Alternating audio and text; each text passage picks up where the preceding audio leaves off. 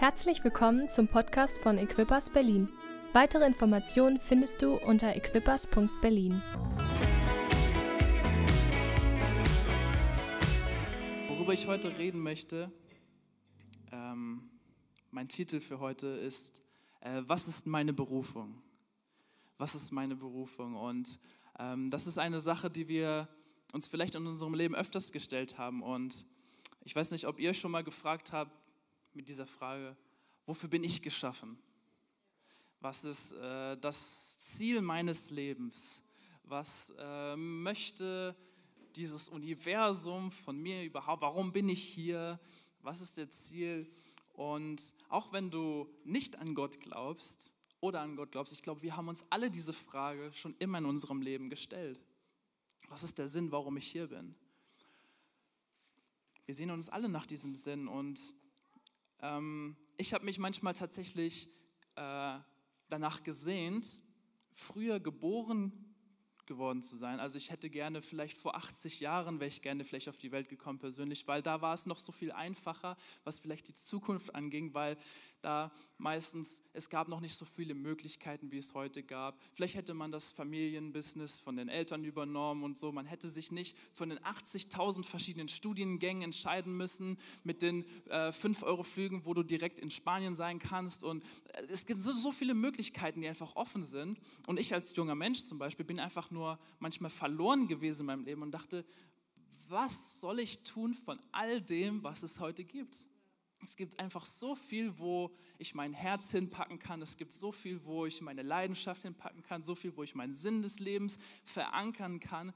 Und ich war tatsächlich so oft verwirrt in meinem Leben. Und ähm, auch wenn wir früher geboren worden sind und wenn hier auch äh, Herrschaften und Damen sitzen, die vielleicht auch älter sind, vielleicht sind wir auch, haben wir auch einen Sinn vielleicht verloren und sind einfach in dieser Welt und denken, okay, was gibt es als nächstes? Also es gibt nicht nur ein es liegt ja nicht nur an den jungen Menschen, sondern es gibt einfach so viel, was man tun kann, so viele Möglichkeiten.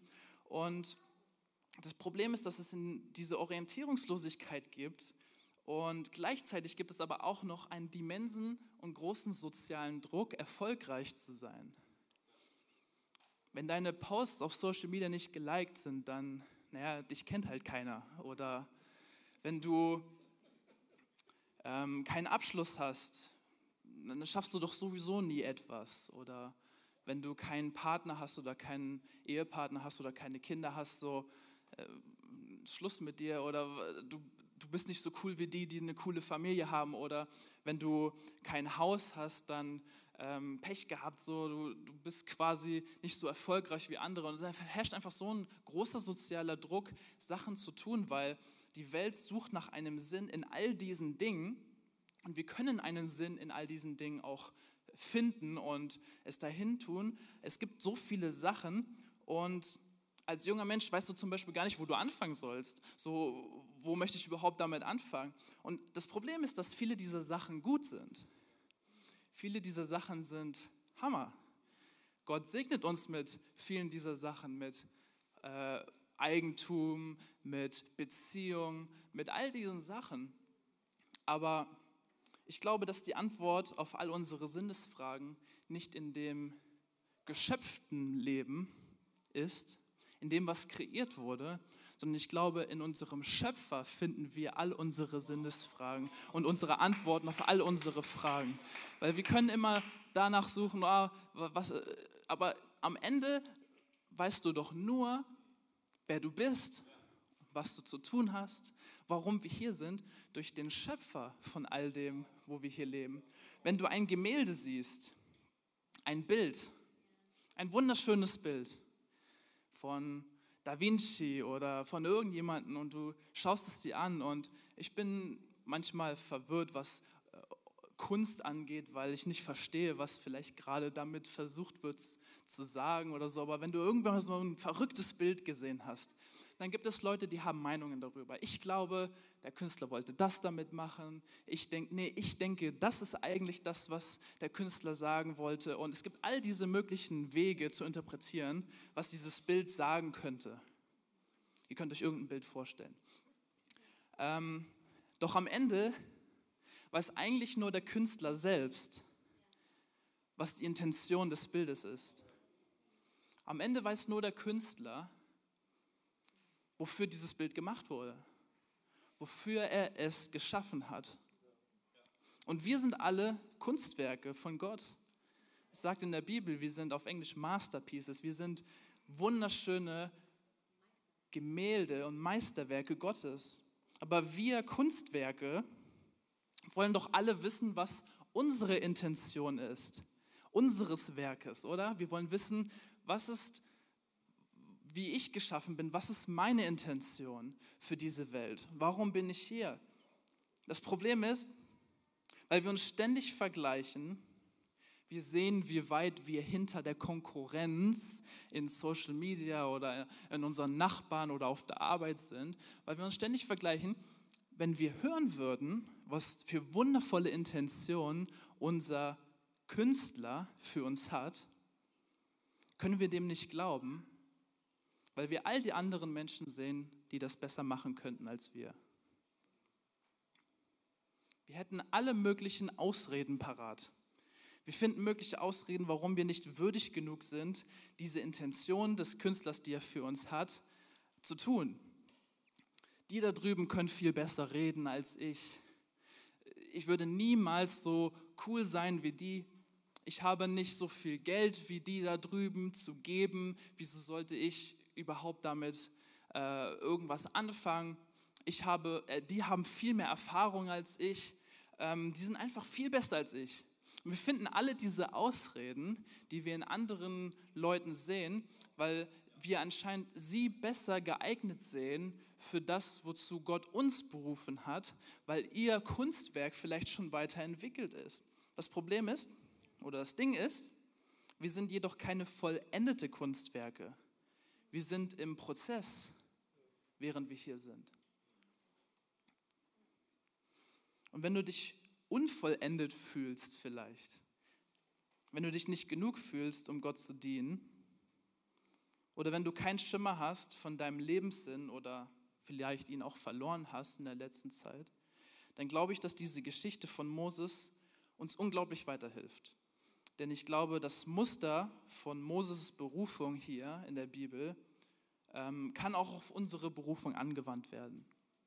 Das, was wir hier sehen, wie Gott spricht. Also lass uns zurück zu Vers 7 gehen. Hier steht, der Herr sagte zu ihm, ich habe gesehen, wie mein Volk in Ägypten unterdrückt wird und ich habe ihr Schreien gehört. Ich weiß, wie sehr es leidet. Ich bin gekommen, um sie aus der Gewalt der Ägypter zu retten und sie aus Ägypten zu führen in ein schönes Land, in ein Land, in dem Milch und Honig fließt von all diesen Völkern. Ich habe das Schreien der Israeliten gehört und ich werde äh, und ich habe gesehen, wie sie von den Ägyptern unterdrückt werden. Wir haben hier ganz oft, ich habe mit Absicht diese Betonung auf ich gemacht, wie ihr vielleicht gehört habt. Schlau, schlau.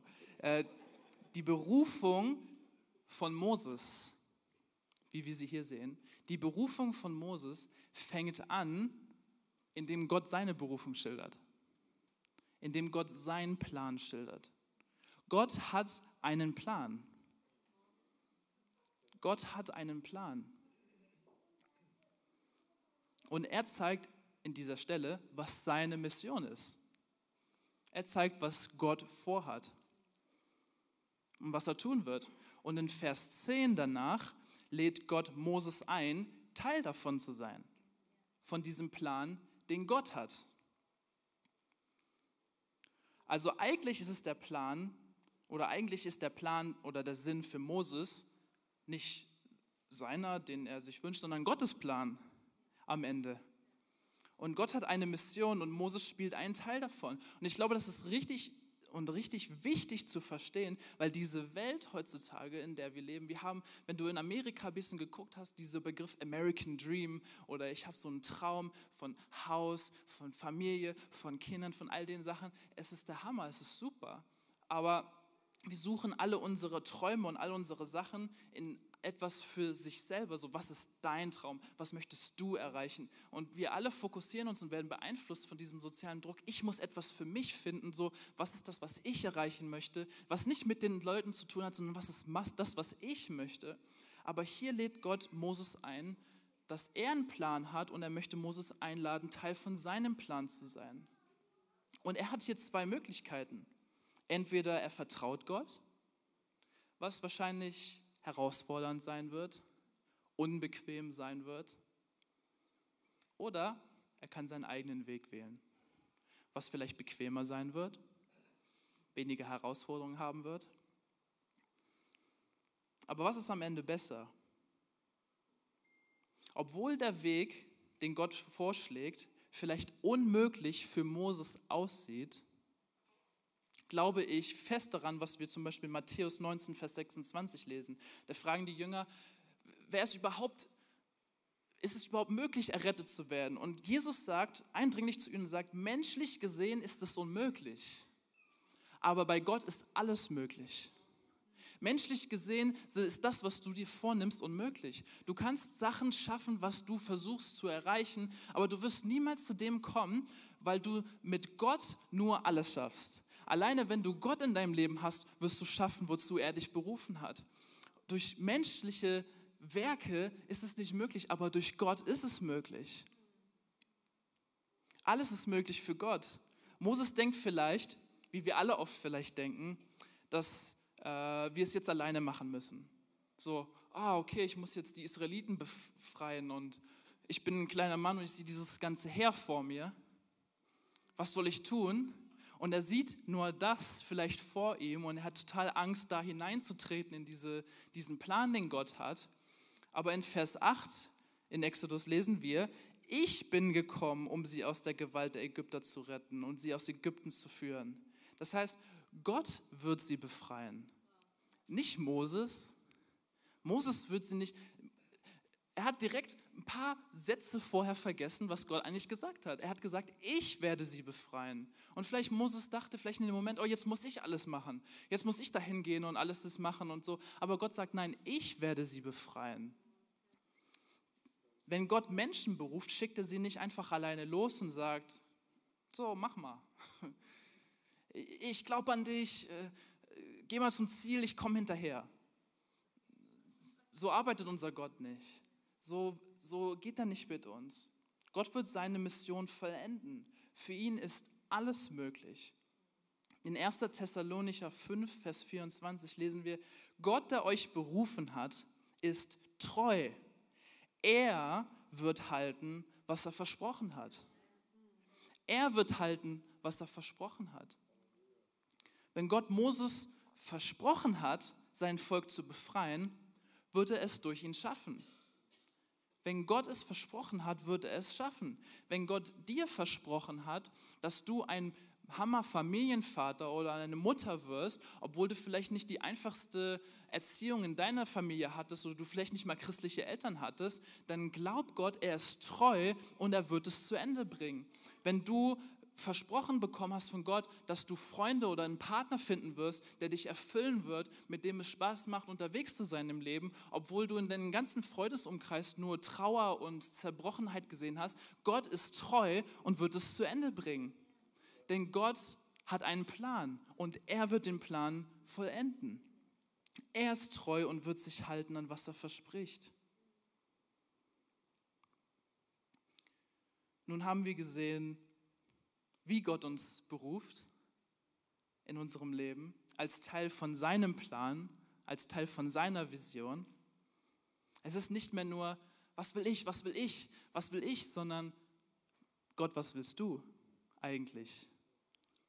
Denn diese ganzen Fragen, was will ich, was will ich, so denkt die Welt heutzutage. Was, was nur sie wollen. Aber wenn wir uns nun auf Gott konzentrieren und ihn fragen, was willst du, was willst du, und er uns dann eine Antwort gibt, passiert meistens Folgendes. Wenn wir nun wissen, was unser nächster Schritt ist, zu dem uns Gott beruft, dann zweifeln wir meistens an uns selbst. Habt ihr schon mal an euch selber gezweifelt? Euch für unwürdig gehalten für die nächsten Schritte, die einfach vor euch liegen?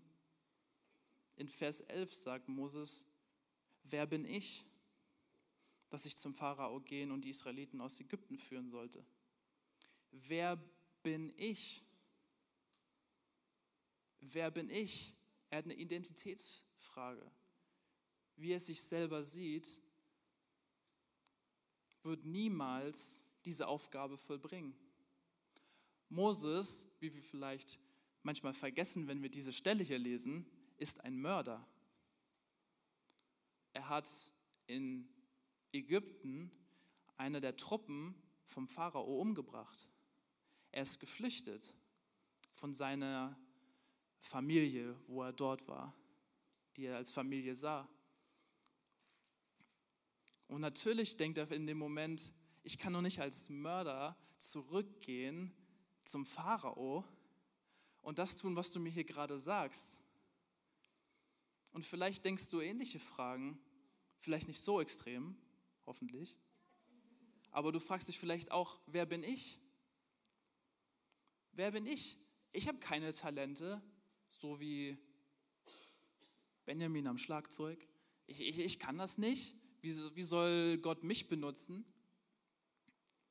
Ich habe keinen Ehepartner. Ich bin nicht so weit wie vielleicht Jürgen und Miriam, die Pastoren auf der Bühne. Ich kann das nicht machen, wie sie es machen. Oder ich habe keine Beziehung mit dir, Gott, nicht so tief, wie ich es gerne würde. Wer bin ich, dass du mich benutzen möchtest? Ich lese nicht jeden Tag die Bibel. Es gibt andere, die das tun. Benutzt doch sie, Gott. Sie sind viel besser dafür geeignet als ich. Wer bin ich, Gott? Wer bin ich? Eine Frage, die wir uns immer stellen, auch unbewusst. Vielleicht fragst du sie nicht laut, aber wir fragen sie uns unbewusst. Wer bin ich, diese Sachen zu tun, zu die Gott uns einlädt zu tun? Aber Gott hat eine geniale Antwort. Eigentlich ist es keine Antwort, sondern er antwortet ihm eigentlich gar nicht. Es, also Gott interessiert sich für was er fragt, aber er gibt ihm eine Antwort, die gar nicht seine Frage beantwortet. Wer bin ich? In Vers 12 sagt er, ich werde mit dir sein. Einfach so, ich werde mit dir sein. Und ich glaube, was Gott hier sagen möchte, ist, dass es nicht so wichtig ist, wer du bist, sondern es ist viel wichtiger für dich zu wissen, wer ich bin. Gott sagt, ich werde mit dir sein. Das ist alles, was du wissen musst. Egal, was du denkst, was du vielleicht für Fehler getan hast, was du vielleicht für eine Vergangenheit hast, was du vielleicht für Familienmitglieder hast, was du vielleicht für Eltern hattest, die dich aufgezogen haben. Egal, was diese Vergangenheit sagt, Gott sagt, ich werde mit dir sein. Das ist alles, was du wissen musst, denn ich werde meinen Plan vollbringen. Ich lade dich ein, Teil davon zu sein. Gott hat eine Mission Gott will uns benutzen und alles, was du dafür wissen musst und haben musst, ist Gottes Gegenwart. Die Gegenwart Gottes ist essentiell zu deiner Berufung. Die Gegenwart Gottes ist essentiell zu deiner Berufung. Wir werden nichts schaffen ohne ihn. Wenn die Bibel sagt, Gott ist mit jemandem, dann bedeutet es immer, dass Gottes Kraft in der Person vorhanden war, um der Person es möglich zu machen, die Berufung auszuführen. Also immer wenn die Bibel sagt, Gott ist mit jemandem, dann ist Gott dort mit der Person und ist in Moses dort und macht es möglich überhaupt, dass er das vollbringen kann, wozu Gott ihn berufen hat. Das heißt, am Ende ist es Gott in ihm, der den Plan vollbringt. Und in dieser Stelle, in der nächsten Vers, wo Gott sich vorstellt, wer, wie er heißt und was er sagen soll, was Moses sagen soll, wie heißt du eigentlich? In Vers 14 sagt er, ich bin, der ich immer bin. Sag ihn einfach, ich bin, hat mich zu euch gesandt. Dieses Ich bin, der ich immer bin und ich bin, alle diese drei Momente, wo er das sagt, in Hebräischen sind das alles Formen von Sein das Wort Haya in Hebräisch. Und daraus leitet sich auch der Name Yahweh ab, der Name unseres Gottes. Das heißt, dieses Wort Sein, etwas Sein, ist der Name von unserem Gott. Und das bezieht sich auf alle Zeitformen. Das heißt, ich war, ich bin und ich werde sein. Das ist der Name unseres Gottes. Ich war, ich bin, ich werde mit dir sein. Gott, wenn ich diesen Weg gehe und ich sehe nicht, wie ich finanziert werden kann, ich, ich weiß nicht, wie ich versorgt werden kann. Gott kommt und sagt, ich war dein Versorger, ich bin dein Versorger und ich werde immer dein Versorger sein. Gott, ich weiß nicht, wie ich Frieden fühlen soll in dieser Zeit, wenn ich diesen Weg gehe. Ich war dein Frieden, ich bin dein Frieden und ich werde dein Frieden sein. Gott ist die Antwort auf all unsere Fragen, die wir jemals haben. Was ist, wenn es nicht klappt, Gott? Ich bin deine Hoffnung, ich war deine Hoffnung und ich werde immer deine Hoffnung sein. Gott ist die Antwort auf all unsere Ausreden und Fragen, die wir haben. Das ist der Name unseres Gottes. Der Name unseres Gottes ist die Antwort. Der Name Gottes ist die Antwort. Gott ist die Lösung. Aber was ich mehr und mehr entdeckt habe, ist oft, was es auch um Berufung geht, ist, dass Gott uns oft für die Sachen benutzt, die wir am wenigsten erwarten. Ich zum Beispiel, meine Eltern können euch danach darüber erzählen, aber also noch mehr detailliert, ich werde ein bisschen was erzählen. Ich bin einer der introvertiertesten, schüchternsten Jungs gewesen auf diesem Planeten Erde. Also, wenn wir am Gottesdienst hier waren und ich eingeladen wurde, am Schlagzeug zu spielen, nach dem Gottesdienst bin ich aufgestanden, war direkt aus der Tür raus, habe mich in einem Raum versteckt und Videospiele gespielt, weil ich mit niemandem reden wollte. Ich war so schüchtern, ich habe keine Ahnung gehabt, wie ich mit Leuten reden soll. Als meine jetzige Frau in die Gemeinde kam, 2015, habe ich zwei Jahre lang nicht ein Wort mit ihr geredet. Mit einem Mädchen in meinem Alter in der Gemeinde. Nicht ein Wort, weil ich nicht wusste, wie man mit Frauen reden soll oder mit irgendjemandem reden soll. Ich hatte einfach keinen blassen Schimmer. Und sie musste sogar den ersten Schritt machen und äh, als Mann vielleicht ein bisschen peinlich zu erzählen, aber sie war straightforward. Sie, wir haben uns dann gemocht und dann hat es angefangen, unsere Beziehung und so weiter. Aber ich stehe nun hier auf der Bühne und kann meine Angst überwunden, habe meine Angst überwunden, kann zu euch sprechen, nicht weil ich der Hammer bin, sondern weil Gott der Hammer ist. Nicht, weil ich Hammer war, sondern weil mein Gott der Hammer ist. Alles, was ich schaffen konnte und wer ich heute bin, ist allein durch die Gnade unseres Gottes, weil Gott mir gesagt hat, ich war dein Gott, ich bin dein Gott und ich werde immer dein Gott sein. Ich bin deine Zuversicht, ich bin es jetzt, ich war es und ich werde es immer sein. Das heißt, alle Antwort, alle Ausreden, die ich, die ich hatte, warum ich nicht würdig bin, vor Leuten zu sprechen, warum ich nicht irgendjemand sein sollte und mich immer verstecken sollte, alle diese Ausreden hatten die Antwort in Gott. Denn Gott ist der Gott, der mit uns sein wird.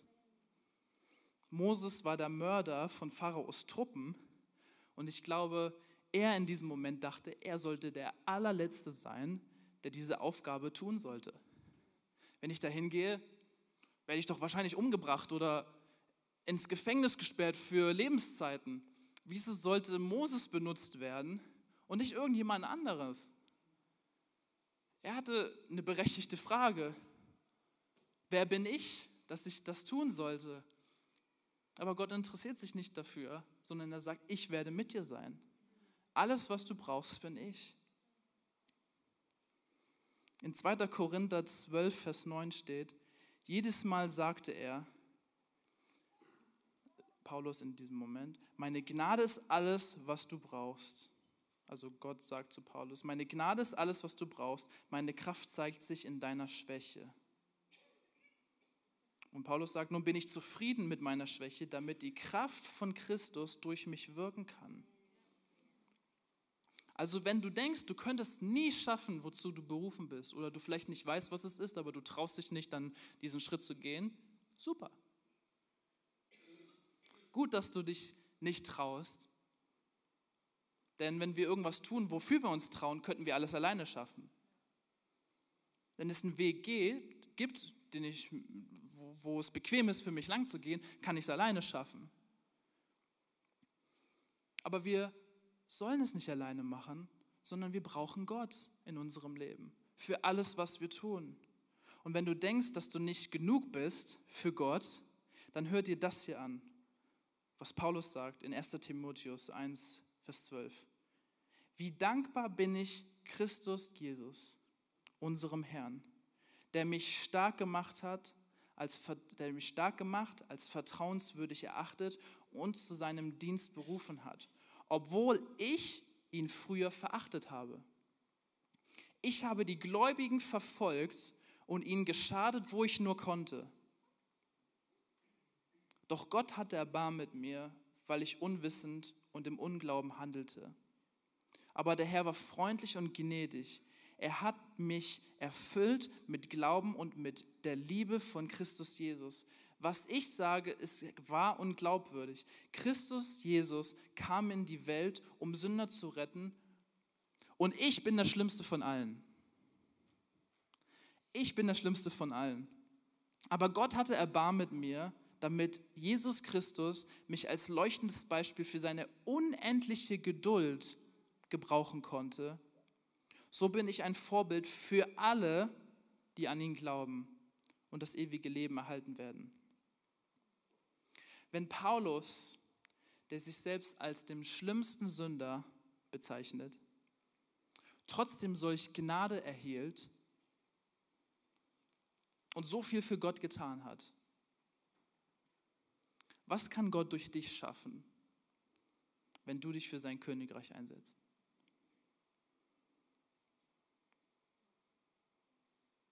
Wenn Paulus, der Christen verfolgt hat, sie eingesperrt hat, sie verletzt hat, so viel Gnade und Barmherzigkeit von Gott erlangt hat, und er hatte Ausreden, warum er nicht für Gott dienen sollte, glaube ich, viel mehr als wir es haben.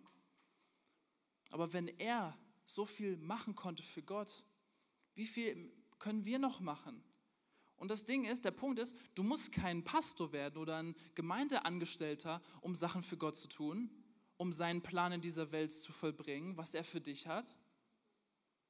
Musst du nicht. Wenn du eine Familie hast, wenn du Kinder hast, dann hat Gott eine Berufung dir gegeben, auf diese Kinder auch aufzupassen, sie zu pflegen, sie wertzuschätzen, sie zu leiten in, in ein Leben, in ein gottgefülltes Leben. Wenn du Arbeitskollegen hast oder auf irgendeinem Job angestellt bist, kann Gott dich genauso gut oder vielleicht sogar auch mehr benutzen als in der in der Gemeinde hier am Sonntag zum Beispiel, wir brauchen nicht nur Leute, die am Sonntag hier hineinkommen und sagen, Gott ist gut, sondern wir brauchen Leute, die zum Job gehen am Montag und am Dienstag und sagen, Gott ist gut. Und ich habe ein Wort für dich oder ich habe einen Namen für dich, der dir Licht bringt in deine größte Dunkelheit und das ist Jesus. Gott hat einen Plan, in diese ganze Welt zu gehen. Er hat uns aufgefordert, Jünger zu machen und Menschen im Namen des Vaters, des Sohnes und des Heiligen Geistes zu taufen. Und das benötigt nicht nur Leute, die am Sonntag hier Pastoren und Angestellte sind, sondern jeden einzelnen von uns, der seinen Teil dafür beiträgt. Und was auch immer deine Berufung wird in diesem Leben, ganz sicher ist Gottes Berufung für dich Teil von seinem Plan. Es ist immer verbunden, denn Gott hat einen Plan, Himmel auf Erde zu bringen.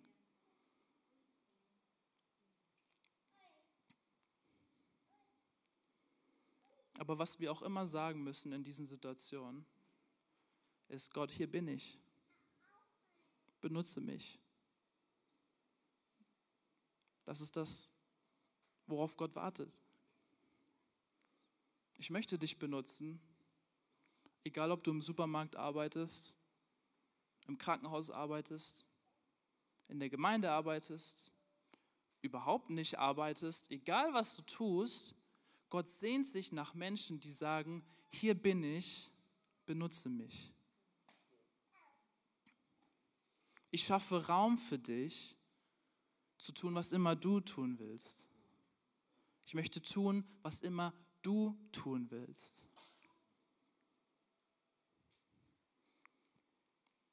Wir können das Vater unser beten.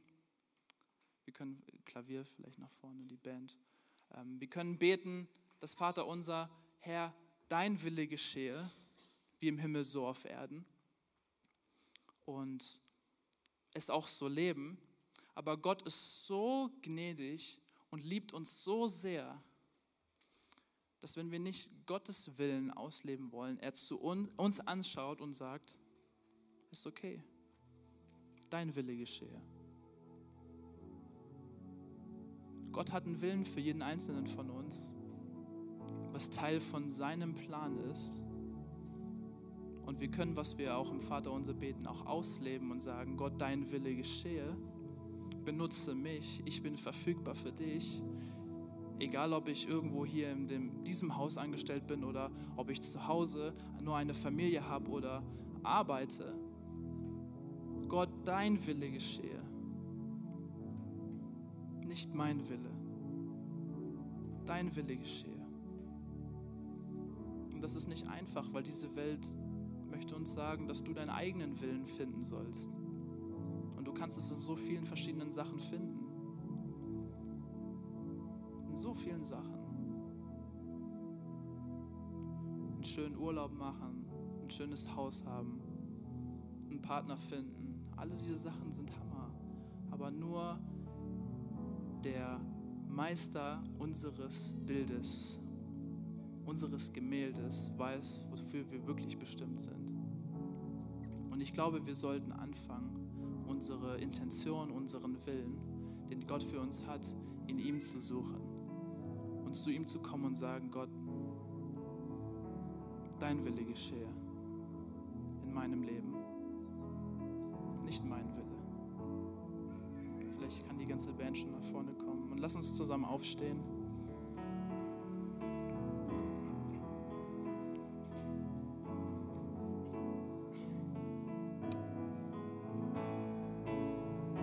Es gibt ganz viele Momente in meinem Leben, wo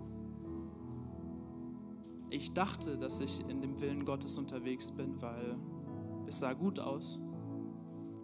Andere Christen haben das auch gemacht, aber ich wusste nicht wirklich, ob es das ist, was Gott für mich wollte.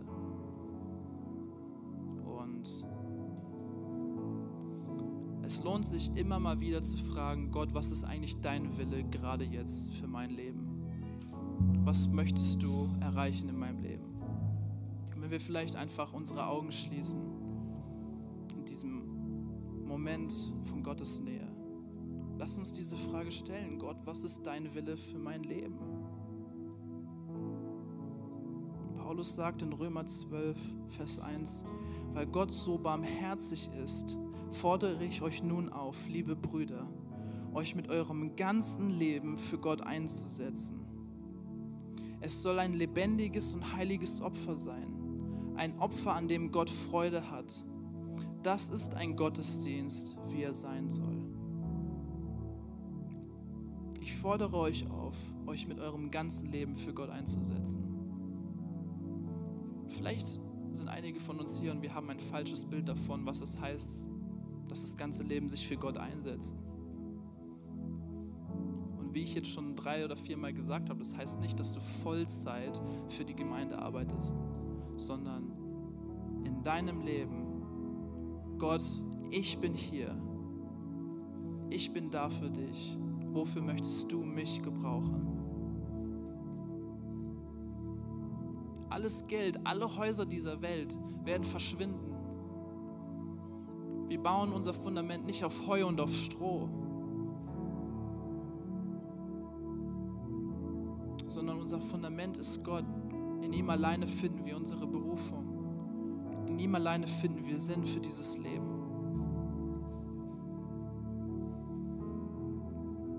Gott, wir stehen hier vor dir mit offenen Herzen. Wir sind verwirrt durch diese Welt, was überhaupt dein Plan ist, weil es so viele Möglichkeiten gibt, Sachen zu tun. Aber Herr, wir kommen zu dir und fragen dich, was willst du? Was ist dein Wille für unser Leben? Wir wollen nicht eine ganze Karriere nachgehen, so viel in unserem Leben gebaut haben, um nur am Ende wissen zu müssen, dass eigentlich das gar nicht der Weg war, den du für uns hattest. Herr, hilf uns nicht, uns zu vergleichen mit all dem, was online gepostet wird, was wir auf der Arbeit vielleicht sehen, was Leute geschafft haben oder was sie aufgebaut haben, sondern Herr, hilf uns zu fokussieren auf dein Herz und was du für uns tun möchtest.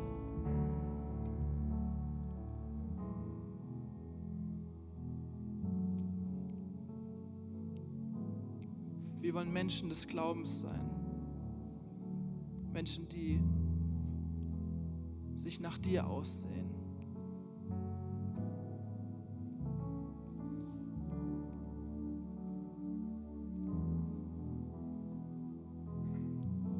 Danke, Herr, dass du uns Bestimmung gibst und Berufung gibst. Wir nehmen diese, diesen Samen, Herr, den du in uns gepflanzt hast, Herr, mit in unseren Alltag und lassen es nicht nur hier am Sonntag leben, sondern wollen uns immer Tag für Tag fragen, was ist heute das, was du für mich möchtest. Und während unsere Augen alle geschlossen sind, vielleicht bist du hier und du hast dein ganzes Leben lang deinen Sinn in anderen Sachen gesucht. In Sachen, die geschaffen wurden, aber nicht in dem Schöpfer wie du vielleicht hier stehst und merkst, gibt alles das, wo wir unseren Sinn finden könnten, nicht diese ultimative Erfüllung. Und ich stehe hier und viele andere in diesem Raum als ein Beweis dafür, dass wenn wir unsere Bestimmung unseren Sinn im Schöpfer finden, in Jesus Christus, dass du deine wahre Erfüllung fühlen wirst. Da finden wir Erfüllung in dem Namen Jesus. Jesus ist gekommen, nicht um gedient zu werden, sondern uns zu dienen. Er ist gestorben am Kreuz, einer der schlimmsten Tode, die man erleben kann, um unsere Sünden auf sich zu nehmen, damit wir ewig leben können. Und wenn du noch nicht diesen Gott erlebt hast, dann lade ich dich ein, Teil davon zu sein, Teil von Gottes Familie. In Römer 10, Vers 10 heißt es, wenn du mit dem Herzen glaubst, dass Jesus gestorben ist für dich und mit dem Mund bekennst, dass er auch verstanden ist, dann bist du ein Kind Gottes. Dann bist du Teil von seiner Familie. So, wenn du hier bist, alle Augen geschlossen, mach nichts Peinliches. Wenn du hier bist und du sagst, ich möchte diesen Schritt zu Gott gehen, ich möchte mein Leben Jesus geben, dann bitte ich dich, während alle unsere Augen hier geschlossen sind, dass du mir deine Hand, äh, dass du die Hand hebst und mir einfach ein Zeichen gibst, sodass wir wissen, dass wir für dich beten können. Und auch wenn du dein Leben vielleicht weggegangen ist von Gott und du möchtest wieder zu ihm zurück, jetzt ist deine Chance, wieder zum Vater zu kommen, zu Jesus.